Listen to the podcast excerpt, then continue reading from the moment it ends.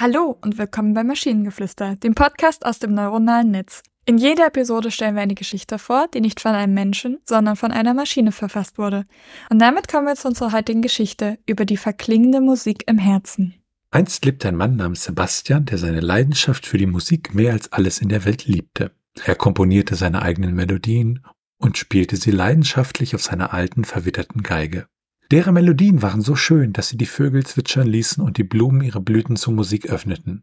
Eines Tages jedoch wurden die Noten, die er spielte, schwach, fast als ob die Musik in seinem Herzen langsam verblasste. Er versuchte neue Melodien zu komponieren, doch nichts, was er jemals hervorbrachte, erreichte die Schönheit der Musik, die einst in seinem Herzen erklang. Verzweifelt und besorgt um die Musik hielt er inne, hörte auf zu spielen und ging in sich. Tief enttäuscht und mit einem Gefühl der Leere verbrachte Sebastian seine Tage in Stille und Reflexion. Eines Tages saß er auf der Toilette, sein Refugium für Ruhe und Besinnung. Plötzlich schoss ihm eine Idee in den Kopf. Vielleicht war die Musik nicht verschwunden, vielleicht war sie nur in ihm verborgen und wartete darauf, wieder entdeckt zu werden. Mit neuer Entschlossenheit stand er auf und kehrte zu seiner Geige zurück. Statt zu versuchen, etwas Neues zu komponieren, konzentrierte er sich auf das, was er kannte und liebte. Er begann, die alten Melodien zu spielen, die er einmal geliebt und geschaffen hatte. Mit jeder Note, die er spielte, fühlte er, wie die Musik in seinem Herzen langsam wieder zum Leben erwachte. Die Melodie war zwar dieselbe, aber etwas hatte sich verändert. Es war, als hätte die Musik eine neue Tiefe, eine neue Bedeutung gefunden. Die Töne waren reicher, die Emotionen intensiver, die Musik war zurück, schöner und kraftvoller als je zuvor. Am Ende erkannte Sebastian, dass das Verschwinden der Musik nur eine Pause war, ein Moment der Stille, der ihm erlaubte, seine Leidenschaft neu zu entdecken und zu intensivieren.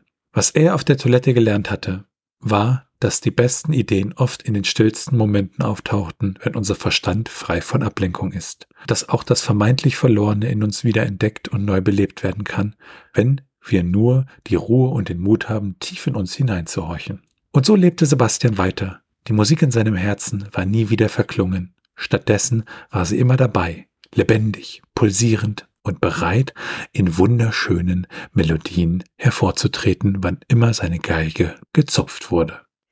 Also, wie du Teile von diesem Text ohne zu lachen vorlesen konntest, weiß ich nicht. Also zum ersten halt einfach, es war ein ganz normaler Text, der in Ordnung war, und dann kam da einfach wieder seine, diese Toilette, sein Refugium von Ruhe und Besinnung. Ist so, hat er das nicht letztens schon mal? Das hatten wir vor ein paar Folgen auch schon mal und jetzt frage ich mich, was äh, zur Hölle wir da falsch gemacht haben. was ich mich die letzten, äh, als du das vorgelesen hast, gefragt habe, war so, wie hieß der Typ in der anderen Geschichte? Hieß der auch Sebastian? Nee, der ist anders. Sebastian ist, glaube ich, ein relativ neuer Name, den hatten wir sozusagen hier in unseren KI-Texten nicht so. Ja, naja. Äh, und das zweite war dann, oh, das, der, der vorletzte Abschnitt, was er auf der Toilette gelernt hatte. Das klingt wie so ein Kind, das zum ersten Mal alleine auf Toilette geht und jetzt gelernt hat, das alleine hinzubekommen. Ja, also ja. War, war, dass die besten Ideen oft im stillen Momenten auftauchen. Oh boy, das wird nicht besser. Ja, der Text war äh, schwer zu lesen, aber er war jetzt nicht irgendwie, dass ich da eine tiefere Wahrheit herausnehmen möchte. Es war, er war nett halt und hatte dann die ein, zwei Momente, wo ich mir so dachte, so, what the fuck? Naja.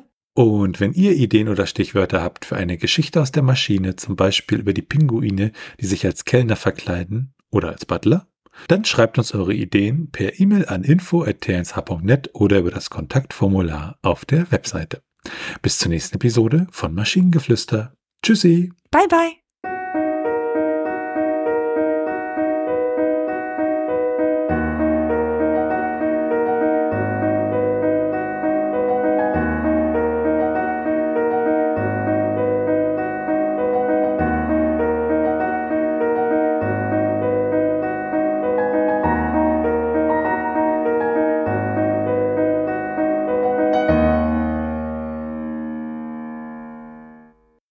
Eine Produktion von Tone Age. T1H.net